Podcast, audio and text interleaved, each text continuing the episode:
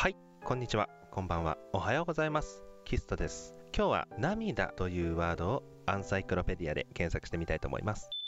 涙。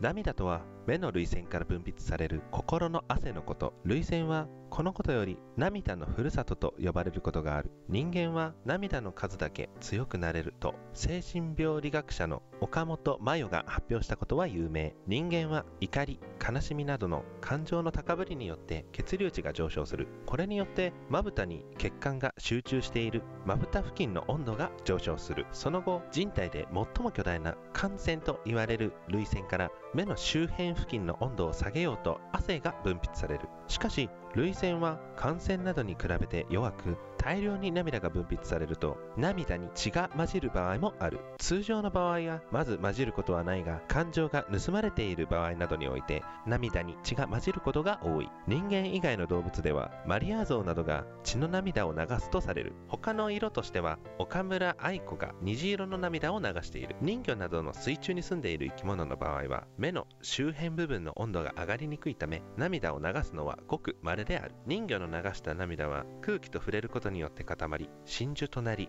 代表的な宝石の一つとして取引されている。鈴木財閥は貴重な人魚の血の涙である黒真珠の中でも世界最大のもの漆黒の星ブラックスターを保持している。その真珠を怪盗キッドが盗もうとしたが江戸川コナンによって未然に防がれたことは有名。人魚以外はスズメの涙が量が少なく貴重であるとされる。また女性が涙を武器にして戦っていたという記録が数々の戦記に残っているが詳細は不明パワーアップアイテムの類と思われるが詳細は不明。人為的な涙。